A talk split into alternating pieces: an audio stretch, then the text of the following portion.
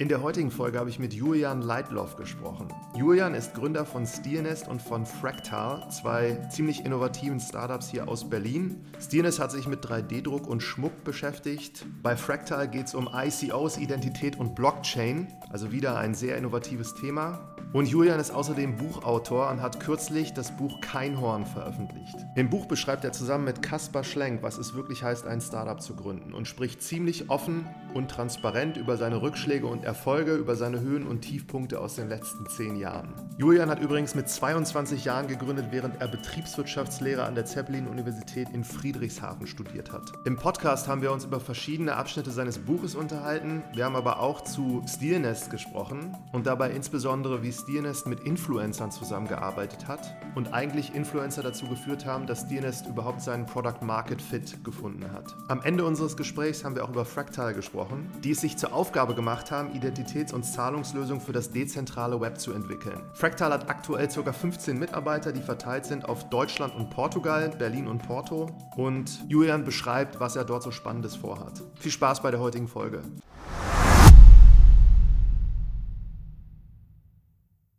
Willkommen bei einer neuen Folge von Marketing from Zero to One. Heute spreche ich mit Julian Leitloff, ehemals Gründer von Steelness, jetzt von Fractal und auch Buchautor seit kurzem. Und daher sage ich erstmal Hallo Julian. Ja, vielen Dank, Martin. Wir starten mal, Julian. Also du hast ja wirklich eine spannende Zeit jetzt hier hinter dir.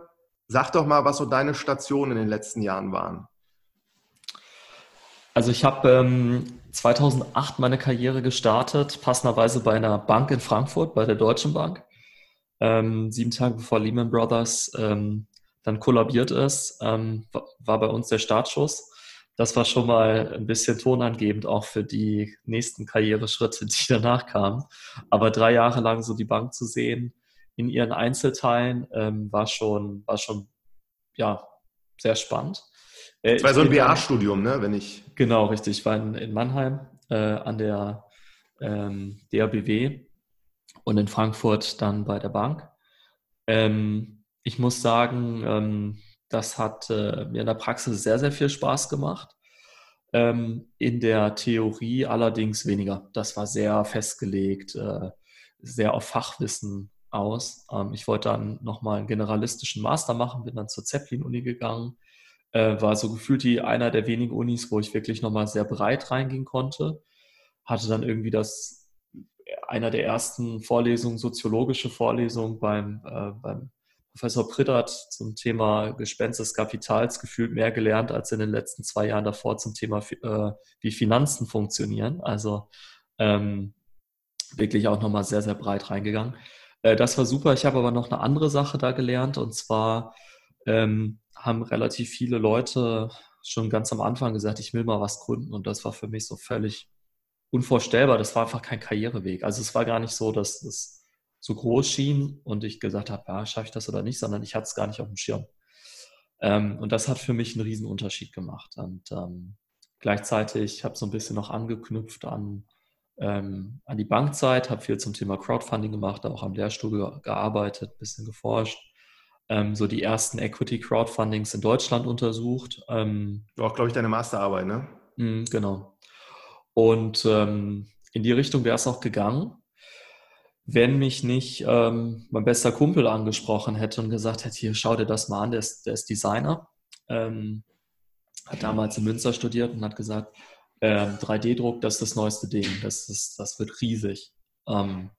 Und äh, die hatten eben Drucker stehen in der Uni. Und ähm, das war wirklich sehr, sehr, sehr, sehr spannend. Und er hatte davor auch schon im Bereich äh, Corporate Identity was gegründet.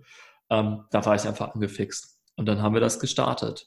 Und das war so eine Sturm- und Drangzeit für uns. Also es war am Anfang, war das ein Projekt. Wir haben dann ähm, Geld von der Uni bekommen, wurden finanziert. Und auf einmal wurde es eine richtige, ein richtiges Unternehmen, also ein richtiges Startup zumindest. Und dann ging die Reise los. Und die endete fünf Jahre später äh, fast, ähm, als ich ausgestiegen bin aus dem Unternehmen. Ähm, sehr, sehr viel passiert. Und darüber geht es eben im Buch. Keinhorn, was ich mit ähm, Kaspar Schlenk, der äh, Journalist ist, bei der Gründerszene war, jetzt bei Finance Forward ähm, arbeitet aufgeschrieben habe, wie das war, wenn man mit 22 ein Unternehmen gründet, gerade so frisch aus der Uni oder noch in der Uni. Ähm, und ja, was man, was man so erlebt. Ähm, das ist jetzt vor zwei Monaten rausgekommen. Wir haben das natürlich viel früher geplant, also vor zweieinhalb Jahren ist da der Startschuss gefallen, haben uns da jeden Mittwoch getroffen, fast jeden Mittwoch und haben darüber gesprochen. Ähm, in der Zwischenzeit habe ich was Neues gemacht, bin sozusagen back to the roots und ähm, hatte dann zwischendrin mal Zeit. Ich hatte drei, vier Monate noch ein anderes Projekt, habe mir ähm, Social Media ähm, Data Analysis nochmal angeschaut, also auch im Marketingbereich. Äh, das hat nicht so gut funktioniert. Ähm, da bin ich dann relativ schnell raus ähm, und hatte dann eben Zeit und habe mir angeguckt, okay, was geht im Crowdfunding-Markt eigentlich, was da Neues passiert. Da war so dieses Bitcoin und ich meine, ich kam ja, komme ja aus dem Finanzbereich, ähm, habe schon eine technische Affinität und war dann sehr ähm, erstaunt, äh, dass ich äh, das nicht sofort auf Anhieb verstanden habe. Da habe ich dann irgendwie ähm, zwei Wochen in der BIP verbracht, um wirklich technisch zu verstehen, was macht Blockchain und habe dann verstanden, dass das ähm, ja, ein, offener, ein offenes Finanzsystem ermöglicht. Und ähm, habe gemerkt, da ist was, da hätte ich kein Problem, die nächsten 20 Jahre mitzuarbeiten, in diesem Bereich zu arbeiten, ähm, weil das einfach so einen fundamentalen Unterschied machen wird, wie wir uns organisieren in vielen Bereichen. Und ich habe mir halt angeschaut, was fehlt da noch. Und eine Sache, die fehlte, um halt so dieses, diese junge Industrie irgendwie zu legitimieren, war ähm, die Nutzer zu identifizieren, um zu sagen, ja, wir wissen, dass das kein Fraud ist, wir wissen, dass das jetzt keine Geldwäsche ist, weil das, ich meine, jede Technologie, die jung ist, na, kommt ja so ein bisschen, wird ja in so ominöse Bereichen eingesetzt. Also Kreditkarten, bei, um für, für Porn zu bezahlen, was so der ein, erste große Use Case ist. Und bei Bitcoin ist es ja nicht anders. Ähm, und das haben wir die letzten drei Jahre gemacht. Wir sind jetzt, ähm, also wir sind, Fractal ist eine Plattform ein, für äh, die Identifizierung von Nutzern. Also man kann sich das vorstellen wie ein Login mit Google-Button, nur dass der Login mit Fractal heißt und eben viel schwerer ist, also äh, regulativ äh, passende Identifizierung auch bereitstellt. Ähm, wir haben da jetzt 100.000 Nutzer, die eine Fractal ID haben. Davon sind sehr, sehr viele auch wirklich voll verifiziert. Ähm, und wir gehen jetzt einfach nochmal auch stärker in diese, ähm, in den Bereich rein, dass wir äh, diesen Nutzern auch, die auch aktivieren und denen vorschlagen, hey, was, was könnt ihr noch anderes machen? Mhm. Ähm, das ist so in a nutshell, was ich bisher gemacht habe, wo ich herkomme. Dann gehen wir doch da mal durch. Also zu Fractal kommen wir auf jeden Fall später noch. Lass mal über dein Buch sprechen. Also ich habe das auch gelesen und äh, muss ja sagen, ich habe häufig gelacht, weil ihr das in einer sehr einfachen und amüsanten Art auch geschrieben habt. Und mir sind so drei Sachen, also immer wenn man ein Buch liest, dann hast du ja so nach ein paar Tagen drei Sachen vielleicht, die dir das so mitgegeben hat. Und für mich war das so, also äh, tatsächlich musste ich halt, wie gesagt, ein paar Mal lachen. Es liest sich, als hättest du eine ziemliche Achterbahnfahrt hinter dir in den letzten acht Jahren. Und man liest aber irgendwie heraus, dass du trotz dieser vielen Rückschläge eine ziemlich geile Zeit hattest. Und ich ja, habe auch, ich habe auch, äh, bevor du jetzt dazu auch ein bisschen was sagen kannst, hier, du bist ja auch noch neben den universitären Hintergründen und deinem Weg übers DMS zu Fractal bist du auch noch hier Forbes 30 Under 30. Und eine Passage in dem Buch war ja, vor vier Jahren hat mich das Wirtschaftsmagazin Forbes auf die Liste der 30 aussichtsreichsten Gründer gewählt. Die 30 Under 30 in Europa. Dazu zähle ich, jung und erfolgreich. Hat jemand Zweifel? Ich habe Zweifel. Das fand ich eine ziemlich witzige Passage und spiegelt ja auch so ein bisschen die Art und Weise wider, wie du in dem Buch schreibst. Ja, das freut mich sehr, dass du das so, dass du das sagst. Ich glaube, du bist einer der ersten, die das äh, so auf den Punkt bringt, dass, dass das richtig Spaß gemacht hat. Ähm, weil viele, ähm, gerade auch in, in den Medien, ähm, da ist so eine Ambivalenz zwischen, war das jetzt erfolgreich oder war das unerfolgreich? Ich muss das jetzt einordnen. Ne? Und dann war ich jetzt im Flopcast und ähm, äh, oder bei Online Marketing Rockstars, was ja wirklich so bei den ganz verschiedenen Enden ist. Ähm, so, und diese Irritation zu, okay, war das jetzt erfolgreich oder nicht, die war einfach förmlich greifbar. Äh, aber das ist gar nicht der Punkt. Der Punkt ist, dass das Spaß macht. Dass das einfach eine richtig geile Reise war. äh, die ich auf gar keinen Fall missen möchte. Ähm, aber trotzdem auch einfach mal so ein bisschen erzählen wollte, wie es wirklich ist. Also nicht, dass die Sachen, die jetzt irgendwie andere erzählen, nicht stimmen, das ist gar nicht der Fall, sondern dass da vielleicht auch ein bisschen was weggelassen wird. Also die Zeit, wo es vielleicht auch einfach mal total langweilig ist oder dass man, dass man als Gründer nicht nur der Großstratege, sondern auch der Hausmeister ist, der da morgen zum 8 Uhr wieder antanzt, weil dann Päckchen kommt oder so. Ähm, und eben, und das war ähm, noch die zweite, der zweite Punkt, ähm, das hatte ich so ein bisschen schon angeschnitten, so dieses Gefühl, was ich an der Uni hatte, dieses, ah, ich könnte ja vielleicht auch gründen, so ist das was für mich, äh, das so ein bisschen weiterzugeben. Zu sagen, hier schau mal, wenn du das Buch liest, entweder wirst du sagen, so einen Stress würde ich mir ja nie antun, also es ist unterhaltsam, aber es ist ja bekloppt oder was, der kann auch viel mehr Geld verdienen, wenn er einfach einen normalen Job hat. Dann ist er auch mal um 18 Uhr zu Hause und muss sich da nicht, hat nicht ständig hier irgendwie äh, graue Haare äh, mit 31 oder mit 29 oder wann auch immer die kamen. Also ich glaube, so die erste Strähne kam so mit 27. Ähm, ich sehe jetzt übrigens kein einziges. Immer noch. Doch, vielleicht so. ähm, aber ähm, der, der Punkt ist da so ein bisschen, dass, ähm, das so zu entmystifizieren. Weil ich glaube, wenn man das Buch liest, dann wird man jetzt nicht das Gefühl haben, äh, dass, dass das jetzt unbedingt Rocket Science ist, sondern dass das sehr, sehr viel, dass man da sehr, sehr viel Bock einfach braucht auch. Ich glaube, wenn man da keinen Spaß dran hat, dann sollte man das lassen. Also ein schneller Weg zum Geld sieht echt anders aus. Äh, generell auch, wenn man gründet, da muss man sich gar nicht so anstellen, wie wir das gemacht haben, zum Teil.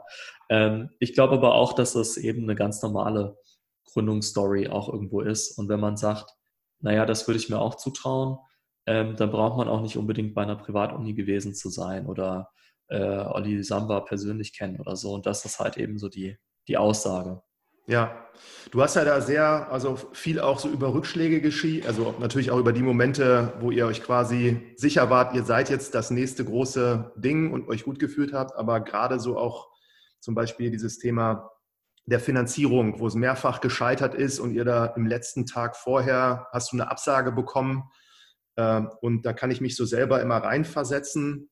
Da bricht ja so eine Welt zusammen und da gibt es halt viele, die dann auch sagen nach dem zweiten Mal so, ich höre jetzt auf und das tue ich mir nicht weiter an, aber du hast trotzdem oder ihr habt immer weitergemacht.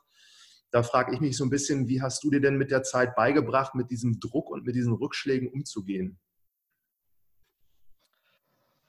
Ähm, ja, also ich muss auch sagen, dass das so, ähm, dass das schon, dass das hart ist. Und ich glaube, dass ähm, dieses Handeln von, von den Rückschlägen, von der eigenen Motivation, äh, von der eigenen Psyche ja irgendwo auch, äh, dass das das äh, Schwierigste ist, was man als Gründer oder Gründerin zu handeln hat. Ähm, und ähm, ich habe ich hab das Buch nicht geschrieben, weil ich gesagt habe, ich habe jetzt das Patentrezept dafür. ich habe es erstmal nur einmal aufgezeigt. Ähm, ich glaube tatsächlich auch, dass ich jetzt nicht besonders gut darin bin, das zu handeln. Ich kann nur beschreiben, was ich da nutze. Ich habe jetzt von vielen gehört, dass die, dass die Yoga machen, auch von Leuten, wo ich das überhaupt nicht erwartet hätte, dass denen das hilft, um runterzukommen. Das mache ich nicht. Ähm, sollte ich vielleicht mal. Ähm, was mir sehr geholfen hat, ist, mit anderen Gründern zu sprechen. Ich habe dann irgendwann angefangen, viel zu spät, auch einfach mal da sehr ehrlich zu sein, hatte dann so zwei, drei Leute, wo ich wirklich auch mal abends dann mal ein Bier zu zweit trinken konnte, wo wir uns dann auch einfach mal ausgekotzt haben. Das fühlt sich unglaublich gut an, wenn der andere auch sagt, boah, heute war wieder so ein Scheißtag und wieder ist irgendwie alles runtergefallen.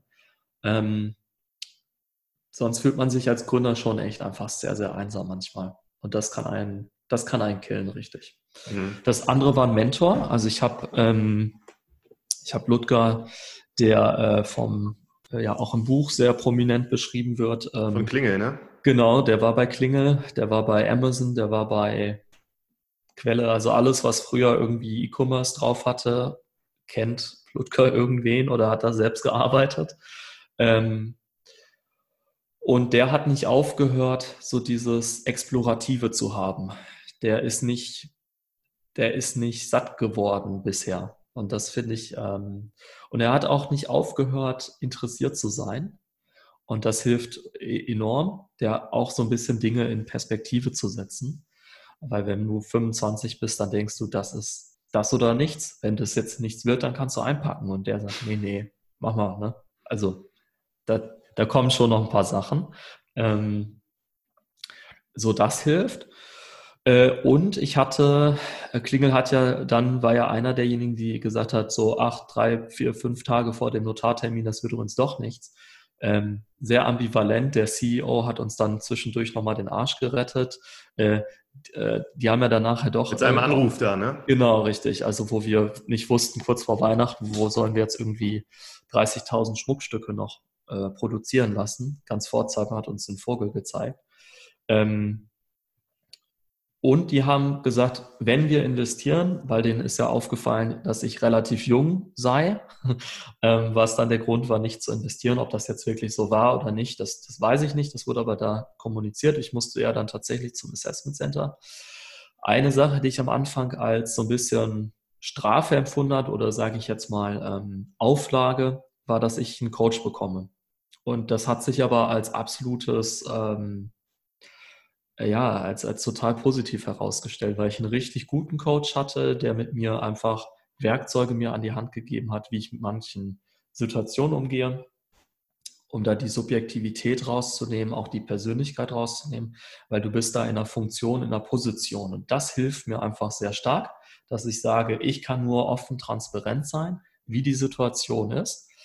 Ähm, das ist auch ein bisschen wie bei einem Coach, der Hochleistungssportler ähm, animiert, gut zu sein, der kann, der weiß, das ist richtig hart, was da passiert, ähm, aber der muss immer transparent sein, immer sagen, was kommt denn jetzt? Und in die Richtung bin ich gegangen und das hilft mir sehr, auch so mit solchen Drucksituationen umzugehen, weil ich weiß, ähm, dass jeder, der beteiligt ist, weiß, was es für ein Risiko ist ähm, und dass es kein normaler Job ist und das gilt natürlich auch für mich.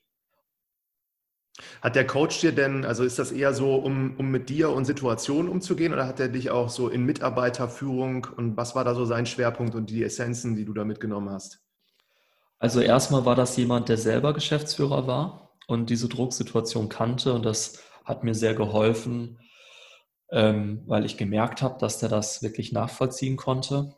Und zusätzlich hat er, ist er ein systemischer Coach, das heißt, er hat ähm, mir Tools an die Hand gegeben, erstmal persönlich zu gucken, warum reagiere ich auf manche Sachen, wie ich reagiere, warum reagieren vielleicht auch andere Leute so auf mich. Ähm, ne, erstmal so ganz einfache Sachen, so im Rückblick. Du kannst nur sich selber ändern, du kannst nicht andere Leute ändern. Ne, du hast ja nur Einfluss auf deine eigene Aktion. Äh, du kannst aber Leuten helfen, gewisse Perspektiven zu sehen und du kannst dir selber auch helfen, gewisse Perspektiven zu sehen. Also sprich, mal auseinander zu dröseln, vor allem wenn du mit deinem besten Kumpel gründest.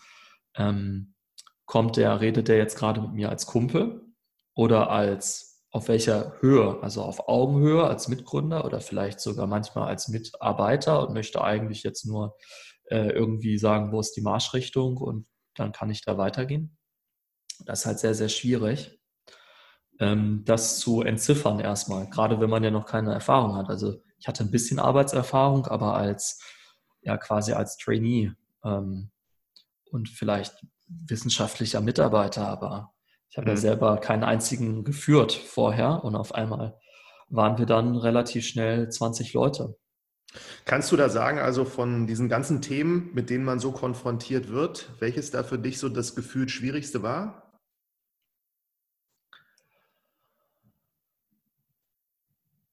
Also ähm, Selbstmanagement und Teammanagement ist auf jeden Fall für mich die schwierigsten Sachen. Ähm, ich glaube, eine Struktur zu finden, ähm, also die fachlichen Sachen, das ist auch nicht, nicht einfach, aber das hat irgendwie immer ganz gut funktioniert. Ähm, aber da ähm, dann guter Manager zu werden, auch in dem Bereich, ähm, ist schon echt eine Herausforderung. Mhm. Vielleicht können wir das ja jetzt mal auf Stilnest so ein bisschen übertragen. Also meine Wahrnehmung von Stilnest war immer, auch wenn du dir auch drüber gesprochen hast, so das hatte was mit Schmuck zu tun. Du hattest vorher nichts mit Schmuck zu tun. Schmuck ist eher die Domäne eigentlich von, von vielleicht eher Frauen, fand ich das immer so eine coole Gründungsstory. Also einerseits 3D-Druck, andererseits hattet ihr dann auch so ein Segment daraus gesucht mit Schmuck. Und ähm, Jetzt habt ihr anfangs da natürlich auch nicht viel Geld gehabt und habt das da zu dritt gestartet. Und ich weiß halt auch aus natürlich vielen Erzählen, wie schwierig es ist, dann auch die richtigen Leute da an Bord zu holen, die man dann sukzessive so überzeugen muss, erstmal überhaupt einzusteigen, wenn sie dann da sind, sie zu halten. Und da kommt ja auch dieses Teamführung sicherlich ins Spiel.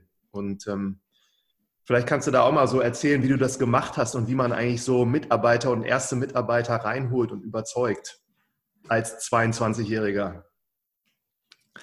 Also ich hatte einmal das Glück, dass ähm, wir hatten ja, also die, die Gründung ist sukzessive entstanden, dass wir ähm, mit Raul und Mike, die, die Brüder sind, Geschwister sind, ähm, sowieso schon mal ein relativ komplettes Team für den Anfang hatten. Und äh, Raul sehr anders ist als ich, äh, viel Lockerheit reinbringt, ein super äh, Typ, mit dem du einfach ein Bier trinken möchtest. Und ich dann dagegen schon geguckt habe, dass die Strukturen auch passen, dass da die Verantwortungen stimmen. Und ich glaube, so eine, das war erstmal ein ziemlich guter Fit, ähm, weil in dem Setup, man hat gesehen, es geht voran, aber es macht auch Spaß. Ne? Und ähm, das ist halt auch die, der große Vorteil, wenn man mit Freunden gründet, dass man ja sofort sich sehr, sehr gut auch kennt. Das hat sich nachher auch als Nachteil herausgestellt, aber im ersten Schritt war das ein Riesenvorteil. Dann haben wir noch äh, Florian dazu bekommen, der sich nachher auch als, als tragende Stütze jetzt noch dabei auch herausgestellt hat.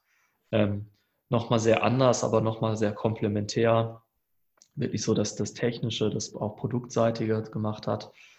Ähm, so und am Anfang war das halt sehr, sehr viel einfach um uns Gründer herum. Wir haben Tim, der auch dabei ist, der eben dieses, den Branding-Marketing-Aspekt reingebracht hat. Der ist ein bisschen später dazugekommen, so ein Jahr, anderthalb Jahre dann. das war der von Jungfern Matt, ne?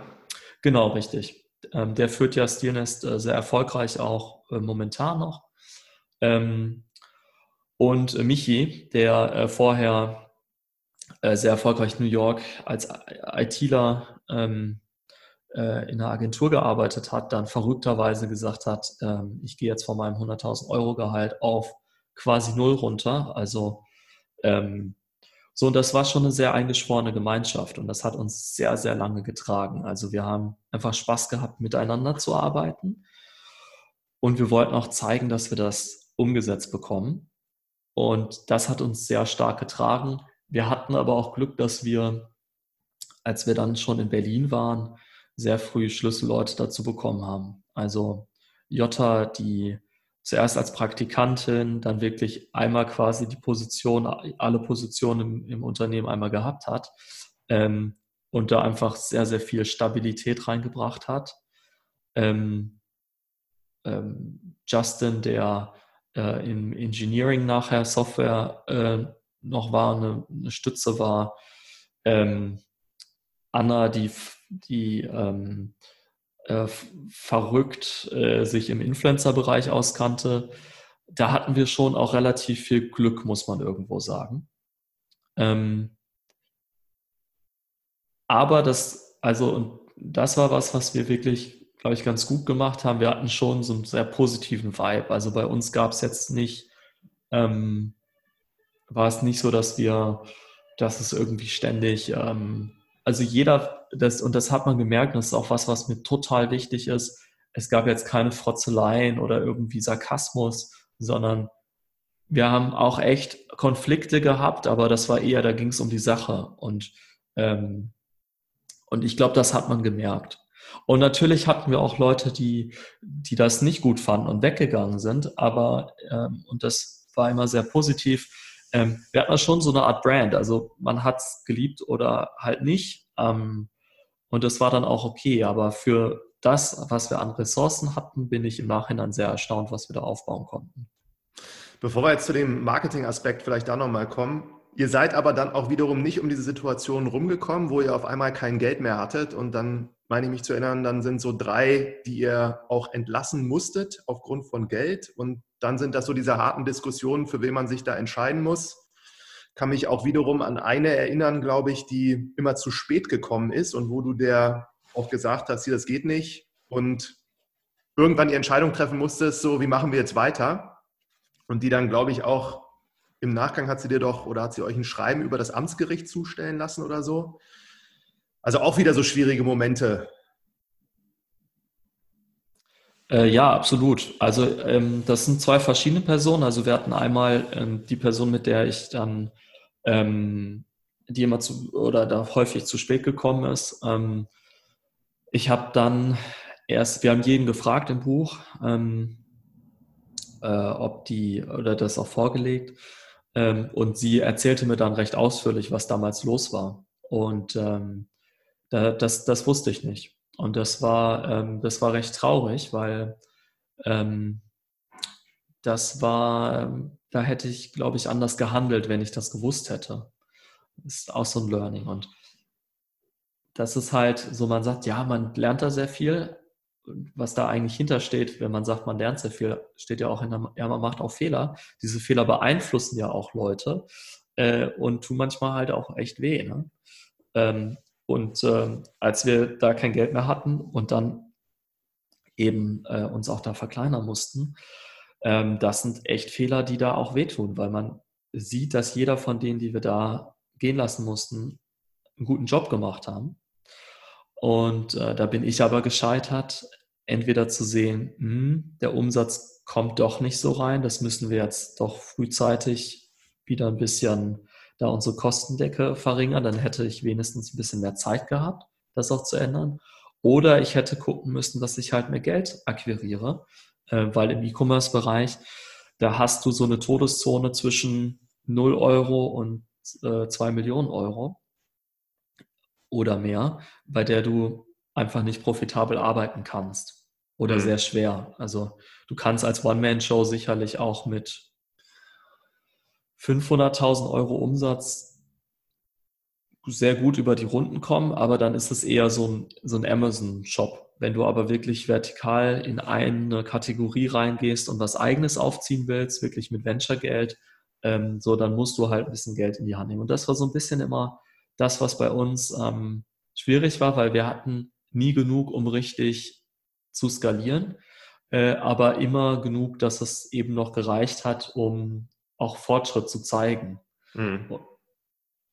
Ähm, ja, und also diese Sachen, die ich da gelernt habe, die wollte ich halt eben auch mal, auch mal schreiben, weil dass ich da jetzt, ja, du sprichst das andere an, wo ich dann vom Amtsgericht ähm, war wegen einem Zeugnis, da denke ich mir auch so im Nachhinein, mein Gott, dann gib ihr doch das bessere Zeugnis, ja. Äh, so, auch wenn du dich jetzt geärgert hast, aber da haben wir uns zum Teil schon ein bisschen echt verzettelt. Oh, aber das gehört halt auch dazu. Und das muss man halt auch mal schreiben, weil man kann nicht sozusagen die Sachen, die einen selber irgendwie in einem nicht so tollen Licht dastehen lassen, verschweigen, aber sonst halt schön ehrlich sein. Ne? Ja, absolut. Und also ich fand es halt immer bisschen Augen öffnen und so Dingen, die mir in der Vergangenheit passiert sind, ist es einfach so gewesen, dass äh, wenn man das vorher gewusst hätte oder wenn man das einmal macht, dann wird einem das nicht ein zweites Mal passieren. Und man hätte sich da auch nicht vorher schützen können. Und gerade jetzt, wie du das auch, finde ich, so sehr authentisch und menschlich wiedergibst, hättest du das damals gewusst, wie es bei dieser einen Mitarbeiterin aussieht, wäre deine Entscheidung sicherlich eine andere gewesen. Aber was hätte man also im Nachhinein anders machen können, wenn man es nicht selber vielleicht einmal so durchläuft, so eine Phase? Also ich habe eine ähm, Nachricht von einer Freundin von mir bekommen, die bei einem Startup gearbeitet hat, ähm, die das Buch gelesen hat und meinte, ähm, die hatte da eine Erfahrung, wo sie, ähm, wo sie sehr sauer war und sie schrieb mir und meinte, dass das Buch geholfen hätte, sie so ein bisschen mit dieser Erfahrung zu versöhnen, weil sie da auch mal die andere Seite noch mal stärker gesehen hat, also was da auch so auf, auf Gründer, Gründerinnen-Seite abgeht. Das fand ich sehr schön. Ähm, ja schon mal eine Geschichte eines neuen Startups positiv beeinflusst? Ja, die ist da jetzt nicht mehr, aber ähm, vielleicht, äh, und ich glaube aber, dass das tatsächlich auch ein Problem so ein bisschen der Szene ist, dass wenn man nichts erzählt, dann kann man auch nicht positiv wahrgenommen werden. Weil man muss schon irgendwo sich öffnen und die Leute müssen auch schon merken, dass da ein gewisses Risiko auch ist, sich zu öffnen, hm.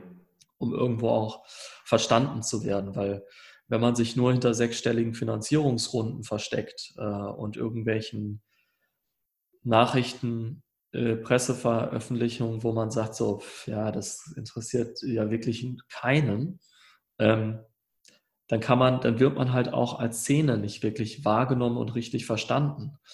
Ähm, und für sehr viele Menschen in Deutschland sind wir halt einfach noch so diese Sturm- und Drang Rocket-Internet-Zeit von 2004.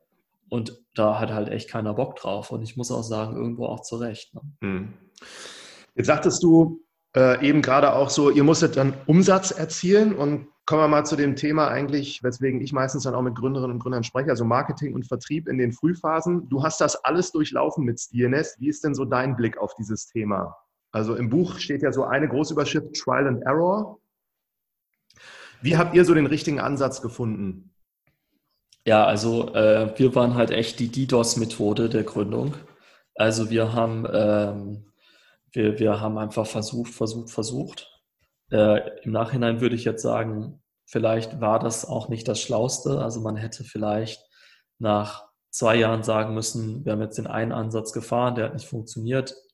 Jetzt nehmen wir uns mal wieder vom Feld, um was Neues zu gründen, wo es vielleicht mehr Chancen auf Erfolg hat, weil ich meine, der Markt ist ja auch irgendwo äh, ein Signal an dich, so hey, macht das Sinn, da jetzt seine Zeit auch reinzustecken?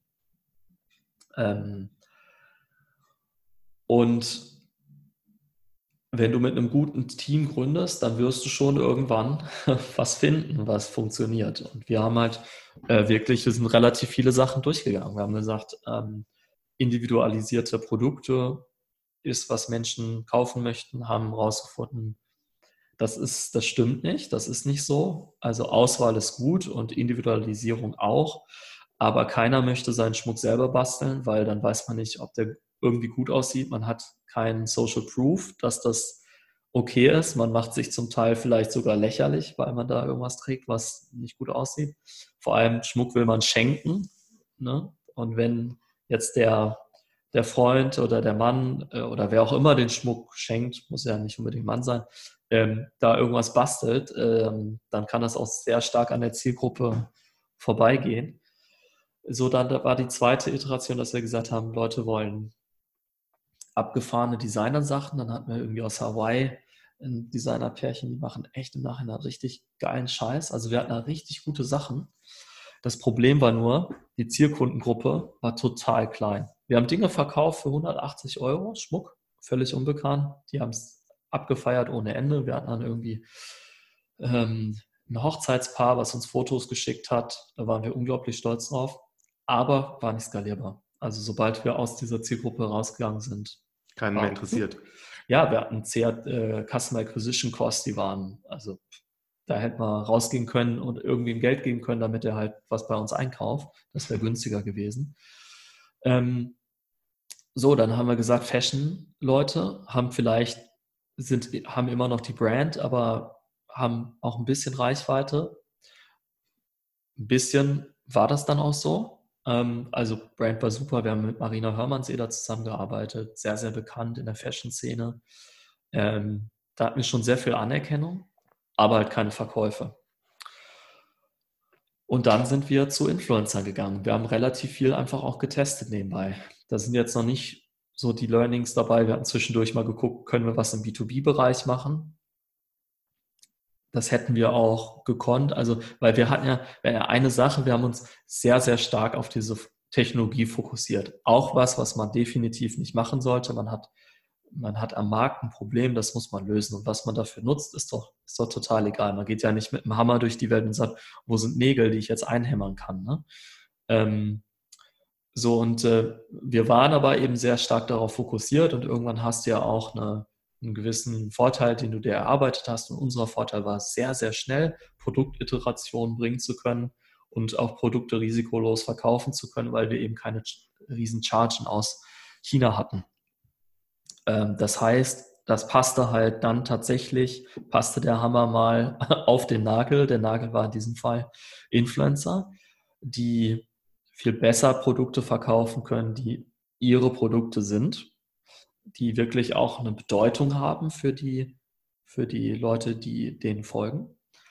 Ähm, und das hat man derzeit gesehen. Äh, Chiara Ferrani zum Beispiel hat ja so eine Harvard Business ähm, Case Study, der hat ja ein Fashion Imperium darum aufgebaut. Ähm, einer der größten ähm, ähm, na, äh, Influencer in Amerika, ich komme komm gerade nicht auf den Namen. Ähm, Kim Kardashian. Haben, genau, danke. Äh, die haben, ähm, äh, die haben eine, eine ähm, Schminkprodukte rausgebracht, die sich unglaublich verkauft haben. Äh, das heißt, das war schon im Trend und Schmuck konnte keiner so richtig machen, weil der Schmuckmarkt eben noch sehr, sehr altmodisch funktioniert, da super lange Lead Cycles sind von zum Teil über einem Jahr. Also das, was man jetzt vor Weihnachten einkauft, das wurde so im Januar letzten Jahres spätestens entworfen und äh, wird dann so im Mai in die Produktion gegeben. Und da waren wir natürlich viel schneller. Wir haben dann unsere Erfolgsgeschichte im Anfang Oktober gesourced. Mitte Oktober, Ende Oktober die Designs abgeschlossen und dann mussten wir das eben produzieren, weil dann Anfang, äh Ende November, Anfang Dezember dann die Bestellungen reinkamen und zwar massiv. Das war eben der Punkt, wo dann der Klinge-CEO sehr hilfreich war, weil wir das dann auf einmal produzieren mussten. 30.000 Stück oder wie viel waren das? Wir haben 300.000 Euro, über 300.000 Euro Umsatz in drei Tagen gemacht damit. Nur mit Dank einer eines Influencers, ja. Mit einer Kollektion auch nur, ne? Also das ja. waren, das war eine Kette, ähm, die es in verschiedenen Ausführungen gab, die eben sehr bedeutungsvoll für die Follower waren ähm, so, und da hatten wir plötzlich unseren Product Market Fit. Und dann haben wir halt gesagt, gesehen, okay, das funktioniert, können wir das replizieren. War das vor dieser Story mit diesem Dandy Diaries oder danach? Das war weit danach. Dandy Diary war eines dieser vielen Trial and Error ähm, Verfahren. Das war noch so in der Fashion-Zeit. Ja. Und das ist auch Stilnest bis heute so gelungen, das über diesen Weg weiter fortzuführen? Ja, also wir haben dann ähm, da stark ausgebaut, dass wir ähm, über Influencer Influencer-Kampagnen gemacht haben ähm, und eben den Channel Influencer Marketing dann stark genutzt haben. Ähm, was dazugekommen ist, sind noch Eigenprodukte. Das hatten wir vorher schon. Das hat vorher ohne Brand nicht gut funktioniert. Ähm, mit Brand funktioniert das deutlich besser und ist halt einfach nochmal auch viel stärker skalierbar. Mhm. Aber hier der Kanal so Presse, der hat euch wahrscheinlich doch auch gut in die Karten gespielt. Haben viele drüber geschrieben, meine ich mich zu erinnern, oder? Ja, da hatten wir auch so unsere Erfahrung mit. Ähm, also wir haben sowohl gute als auch schlechte Erfahrung. Ähm, PR, die nicht TV ist, ist nach meiner Erfahrung nichts, was dich nach vorne bringt. Wenn du ein massenwirksames Produkt hast. Genau, also ist jetzt ja. richtig. Also ähm, ähm, wir reden jetzt nicht über B2B, da ist das völlig anders. Wir reden über B2C und äh, da über, über ein Massenprodukt. Also wir sind schon Modeschmuckhersteller, auch wenn wir da am oberen Ende äh, sind. Ähm, wir haben dann unterschiedliche TV-Erfahrungen gemacht einmal mit ähm, nicht Stilnest gelabeltes Ding mit ähm, Daniela Katzenberger. Das hat, das hat gut funktioniert. Äh, und einmal mit Fürst Heinz. Das schreibe ich auch im Buch. Und das war eine Vollkatastrophe. Der ist Mallorca. Genau, richtig. Übrigens, sehr sympathischer Typ, wenn die Kameras aus sind. Ich habe mich gut mit dem verstanden. Ich fand ihn echt sympathisch. Natürlich überhaupt nicht meine Generation und gar nicht, also nicht mein Vibe, aber ähm, sehr, sehr cool. Ähm, das Schmuckstück, das war, die Leute, die das gucken, die denken sich jetzt nicht unbedingt, ich will was von dem besitzen. Und vor allem, glaube ich, sind das auch nicht Frauen, die sagen, ja, ich will jetzt das Schmuckstück haben. Ähm, das hat also nicht gut funktioniert. Hm. Letzte Frage jetzt noch zu dieser also Stilness Zeit und den Influencern, wie kann man sich das dann vorstellen? Hattet ihr dann ein Team, was eigentlich ständig neue Influencer kontaktiert und gefragt hat, hier hast du nicht mal Lust, ja. eine Kollektion zu machen? Ja, und das ist auch was, das kann man sehr schwer auslagern. Also wenn wir jetzt über die Learnings, weil wir haben ja dann, ich habe ja dann sehr, sehr viele Learnings. Ich, ich, ich kenne mich ja nicht mit dem Produktschmuck aus, muss man einfach mal sagen. Also ich hab, bin jetzt kein subjektiver äh, Schmuckkenner. Ich habe immer mir nur die Daten anschauen können, weil ich das Produkt per se ähm, nicht aus einem Eigenverständnis begreife. Ähm, was ich eben sehr interessant fand, war die ähm, Influencer-Daten mir anzugucken. Wir hatten zum Teil mit einer Influencerin, die fünf Millionen Follower hat, ähm, eine Kampagne, da sind ganze, ich glaube, 13 Schmuckstücke verkauft worden. Ähm, normalerweise zahlen Brands da irgendwie 30.000 Euro. Du kannst dir vorstellen, was das für ein äh, CPA gewesen wäre. Ähm, mhm. und dann habe ich mir mal angeschaut, woran lag das jetzt? Hätte ich das vorher sehen können? Und wir, das haben wir nicht gemacht. Wir haben immer nur Performance-Deals gemacht.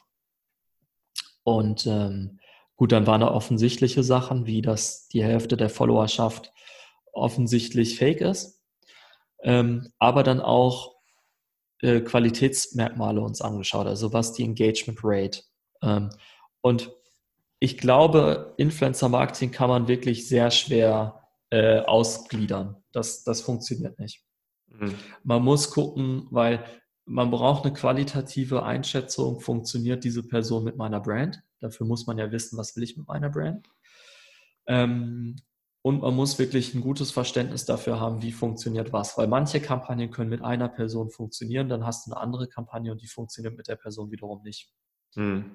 Du hast ja auch bei Influencern ein ganz anderes Level an Engagement von deren Followerschaft oft, ne? dass da manche mit einer relativ überschaubar großen Zielgruppe, aber ein, ein ziemlich hohes Feedback immer kriegen, egal was sie tun, und andere halt im Gegenteil gar nicht.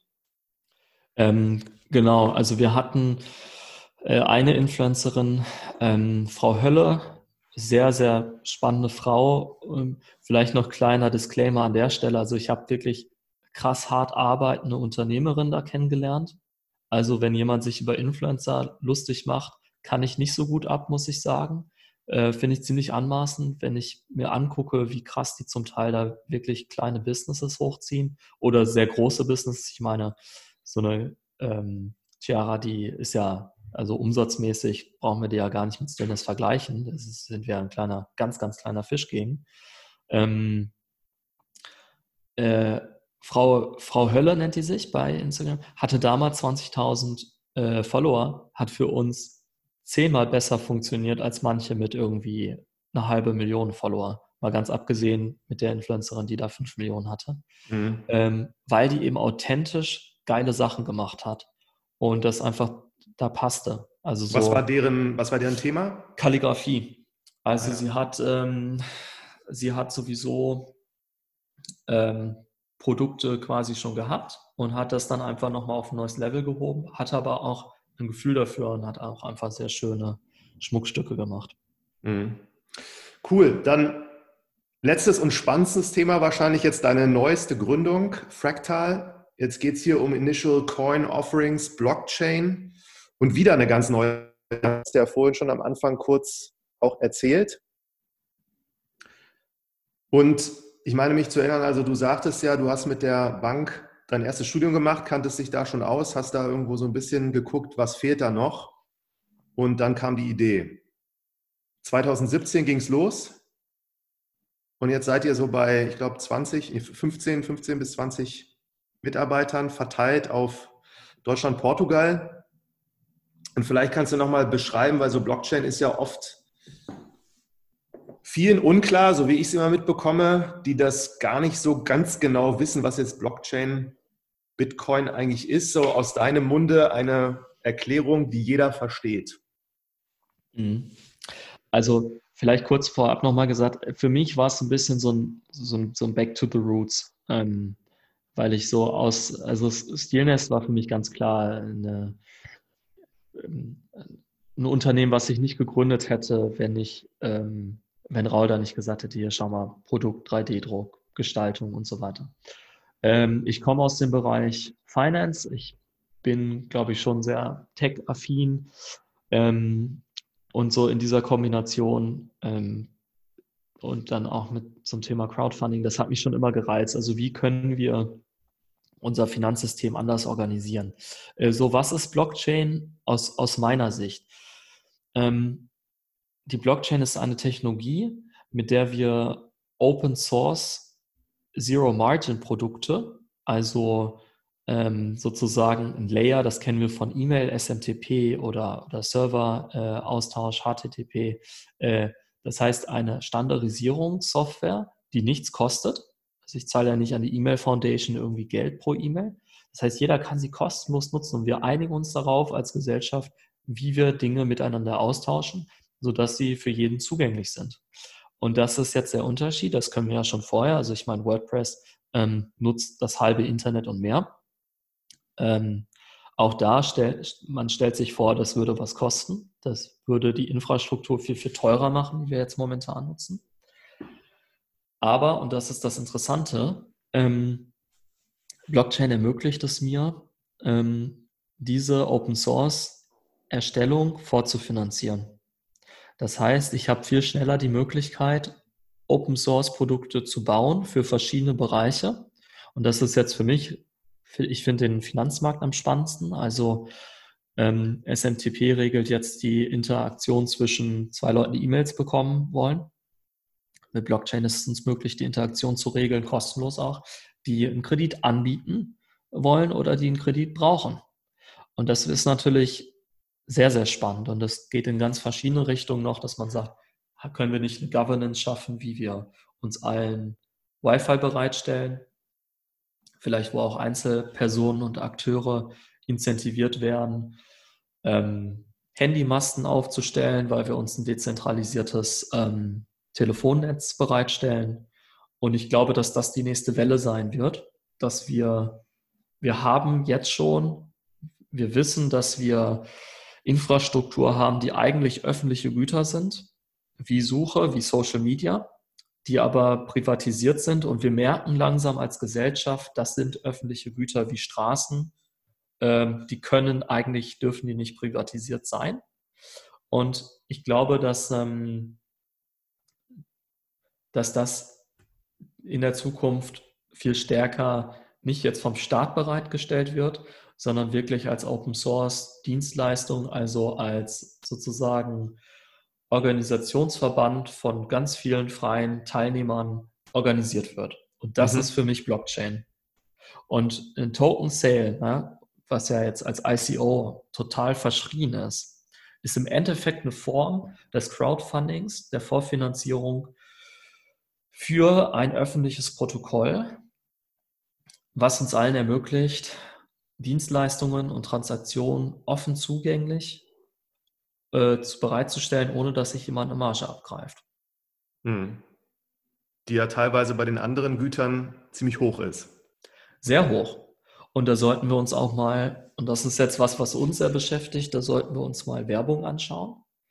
Der User wird nicht bezahlt, der Advertiser ähm, zahlt sehr viel. Und beim Content Provider, also da, wo wir sind, äh, kommt so wenig an, dass wir ähm, eigentlich eine Krise auch des Journalismus haben, weil die ähm, Probleme hatten, ähm, den guten, hochqualitativen Content bereitzustellen, wie sie es früher machen konnten, und zu bezahlen. Und das sehen wir, dass das wirklich ähm, dazu geführt hat, wenn man eine proprietäre Plattform hat, die sich diese Gelder äh, wegnimmt, dass das auf unsere Gesellschaft einen riesigen negativen Effekt hat.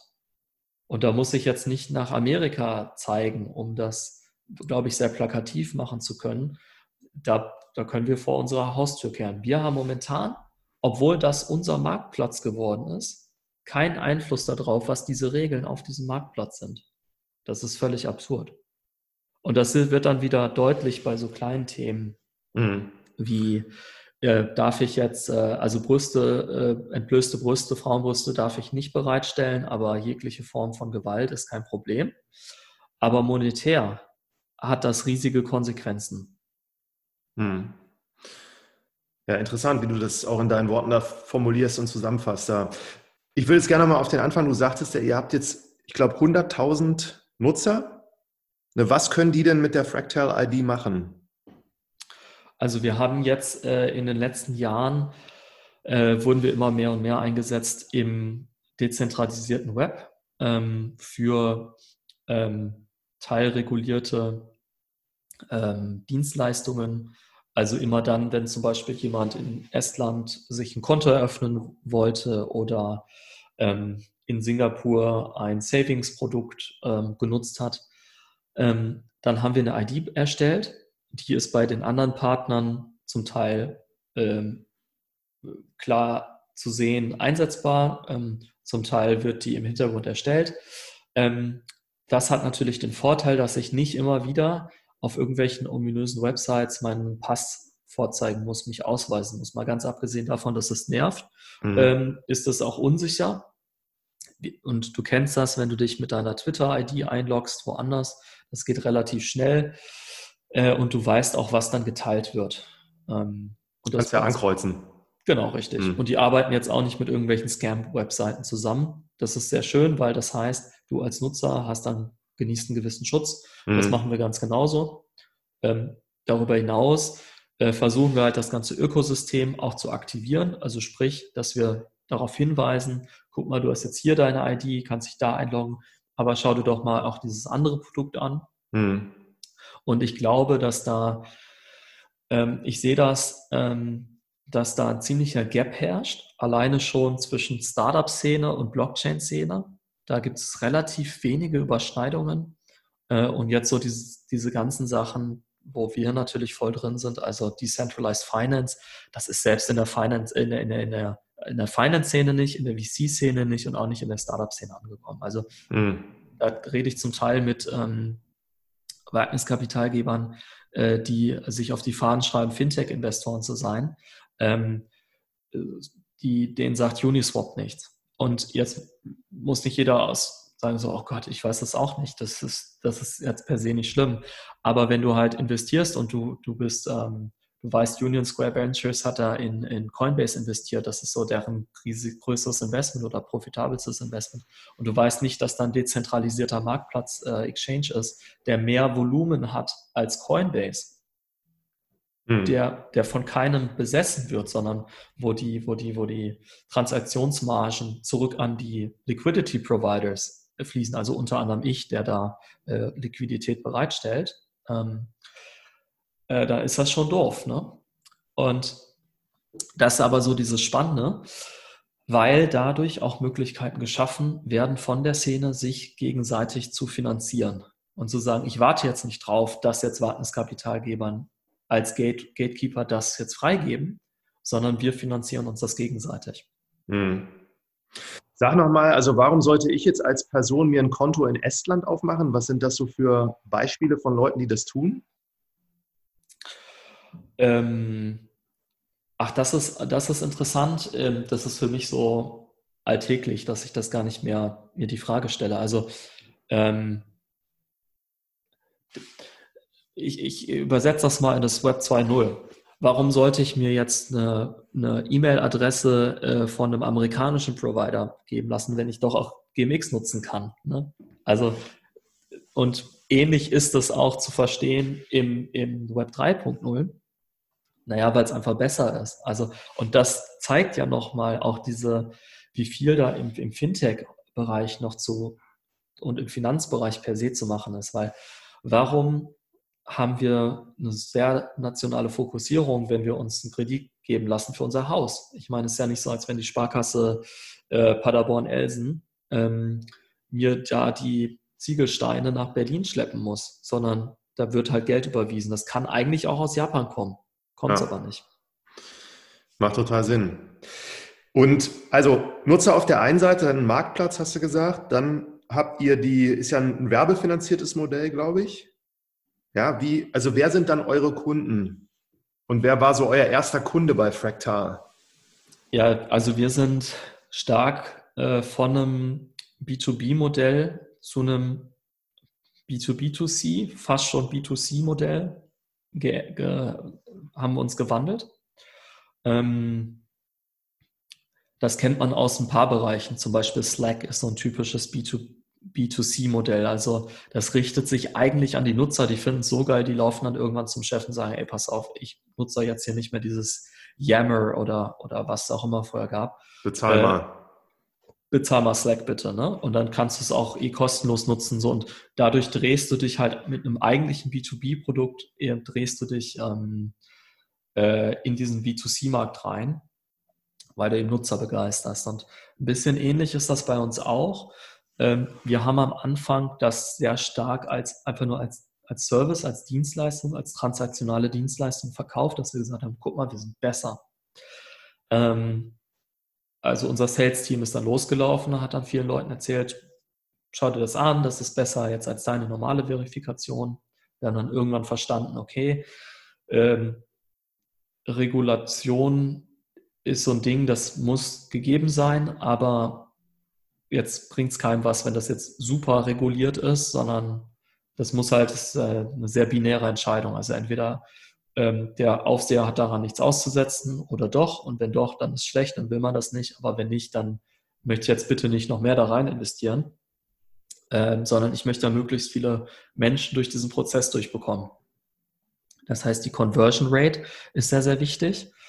Ähm, das haben wir dann gemacht. Also wir haben eines der wahrscheinlich einfachsten Produkte am Markt, mit der man sich super leicht einloggen kann. Das interessiert aber die Nutzer nicht. Die sagen, ja, ich will ja das Produkt nutzen, ich will ja jetzt nicht das Produkt nutzen, weil ich mich so toll anmelden kann. Wenn das Produkt nachher doof ist, dann bringt mir das auch nichts. Ähm, so, das heißt, das ist so ein bisschen stiefmütterlich behandelt. Also nur wenn irgendwas brennen ist, dann guckt man sich um und sagt, okay, wir brauchen vielleicht was Neues. Wenn aber alles irgendwie funktioniert, dann will man, ne, don't change a running system. Ähm, da geht man nicht in den Maschinenraum und tauscht jetzt mal ohne das, was brennt, was aus, weil bloß nicht. Das funktioniert ja und Implementierungszeiten sind halt auch immer relativ lang, gerade wenn es da um so sicherheitsrelevante Sachen geht. Das heißt, das war echt schwierig. Das war echt ein krasses Uphill-Battle, ähm, was wir erst anfangen, angefangen haben zu gewinnen, ähm, wo wir jetzt auch sehr stark die Nutzer davon überzeugen können, dass es, dass es auch gut für sie ist, dass das Spaß macht, dass sie das eigentlich nutzen wollen. Wie macht er äh, das mit Online-Marketing? Nee, ähm, das hat äh, also wir sehen uns nicht als Konkurrenten. Es gibt ja Verimi zum Beispiel hier in Deutschland. Wir glauben nicht, dass es Sinn macht, äh, sich eine Deutschland-ID zu machen. Ähm, wir ähm, und die hatten ja wirklich äh, Bannerwerbung und auch wirklich so Bushaltestellenwerbung und so. Weil, aber der Use Case so, ich gehe ja nicht an die Bushaltestelle und sage, ah toll, endlich kann ich mich mal leicht anmelden. Äh, jetzt schaue ich mal, was da so gibt. Das, das ist kein Use Case. Das macht keiner. Was aber ein Use Case ist, ist, dass man sagt, ähm, du hast dich ja jetzt schon mal bei Coinbase angemeldet. Ich nehme jetzt Beispiele. Coinbase ist jetzt kein Kunde von uns, oder wir können jetzt sagen Stacks.com. Du hast ja bei Stacks.com mal angemeldet. Ähm, schau doch mal hier, Pocket bietet, ähm, bietet ein spannendes Produkt an. Da kriegst du selbst auf, ähm, da kriegst du bis zu ähm, äh, bis zu 24% Zinsen auf dein Ethereum. Ist doch besser, als wenn du es irgendwie auf dem Wallet liegen lässt. So, und das ist dann komplementär und das macht dann Sinn. Das heißt, die Leute melden sich dann, zum Teil haben die sich schon bei Stacks angemeldet, melden sich jetzt bei, ähm, bei Pocket an, sind happy. Äh, Pocket ist happy.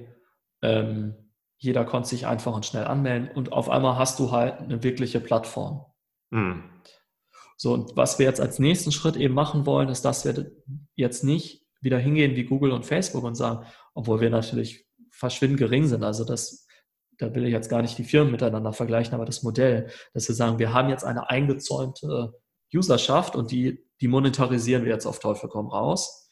Und dann werden wir ja nicht besser. Und außerdem glauben wir auch, dass wir auch schneller wachsen können, wenn wir das öffnen. Ne, wir kommen aus dem Bereich, wir glauben an Open Source mhm. ähm, und wir wollen eben diese Nutzerdaten pseudonymisiert bereitstellen dass andere Advertiser die potenziell auch nutzen können. Natürlich nur mit Consent, weil die wissen ja nicht, wer ist das. Das heißt, da muss dann schon jemand hinkommen und sagen, hier, ich habe diese Fractal ID, ich melde mich damit, weise mich damit aus äh, und kann damit zeigen, dass ich kein Bot bin, zum Beispiel. Mhm.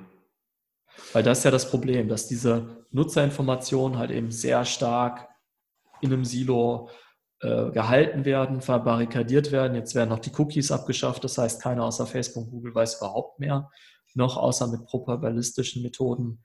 Ähm, was? Wer ist das überhaupt? Genau. Das heißt, du hast entweder teure ähm, Marketingkanäle über diese beiden Oligarchen, also da kann man ja eigentlich von einem Monopol sprechen, bloß dass es ein zweiunternehmeriges Monopol ist äh, und auf der anderen Seite absoluten Junk-Traffic zu Billigpreisen, wo du aber nie weißt, was kriege ich da jetzt. Ne? Ja. Ja, sehr cool, Julian. Ich glaube, in Anbetracht der Zeit äh, sind wir jetzt so ziemlich am Ende angekommen. Ich habe jetzt nur noch mal zu deinem Buch so eine letzte, auch persönliche Frage hier. Du hast ja da mit Caspar das zusammen gemacht. Und ähm, da sind so viele Momente drin, wo ich mich immer frage, so hatte ich die eigentlich auch und ich bin mir sicher, ich hatte sie, aber ich vergesse die alle immer wieder. Also so Momente, wo man selber denkt, so was passiert hier gerade und du hattest ja wie ein Wiesel in Zwiesel, hattet ihr da noch? Da war irgendwie die Rede von diesem Restaurant oder diesem, ich glaube, Hotel, wo ihr wart und die haben euch immer in die letzte Ecke des Raums gesetzt und dann schreibst du, das war eine absurde Situation, die immer absurder wurde. Und ähm, wie habt ihr das jetzt in diesen zwei Jahren so hingekriegt, dass ihr auf all diese ganzen Sachen gekommen seid? Habt ihr immer wieder überlegt, so wo war ich da oder wie geht das? Ja, also ich glaube, wenn man da so ein, so Comic draus machen will, dann legt man mich auf so einer äh, auf so einem Sofa. Also es war zum Teil wie so eine Therapie-Session, ähm, wo ich einfach nur erzählt habe und dann kamen mir wieder Erinnerungen. Ähm, also es gibt tatsächlich einfach ein paar Erinnerungen, die sind mir sehr, sehr präsent gewesen. Ich weiß nicht, so diese Zwiesel-Geschichte. Ne? Und manche hatte ich auch komplett vergessen, die auch echt gar nicht mal so unwichtig waren. Ähm, ich meine, das ist jetzt auch schon acht Jahre her. Ähm, aber wir haben uns wirklich jeden Mittwoch um 8 Uhr, 7.30 Uhr getroffen und haben dann wieder uns sehr im Detail eine Szene nochmal genau angeschaut. Und Kaspar hat da mit einer absoluten Geduld zugehört, nachgefragt, auch äh, Belege nochmal eingefordert nachher, auch gesagt, hier, guck doch nochmal nach, war es auch so. Manchmal war es nämlich nicht ganz so oder ich hatte irgendwie auch zeitlich Sachen äh, durcheinander gebracht. Ähm, das war ein längerer Prozess, als wir uns das beide gedacht hätten. Ja. Das hat sehr, sehr lang gedauert. Echt cool. Also dann nochmal der Hinweis, falls jetzt irgendein Hörer noch bis nach 55 Minuten hier zugehört hat. Also das Buch lohnt sich. Kein Horn, auch ein interessant gewählter Titel. Und ich sage dir vielen, vielen Dank und viel Spaß und Freude auch weiterhin hier mit Blockchain. Ich werde das da gespannt beobachten und hoffe, wir können irgendwann später mal wieder sprechen. Ja, vielen Dank, Martin.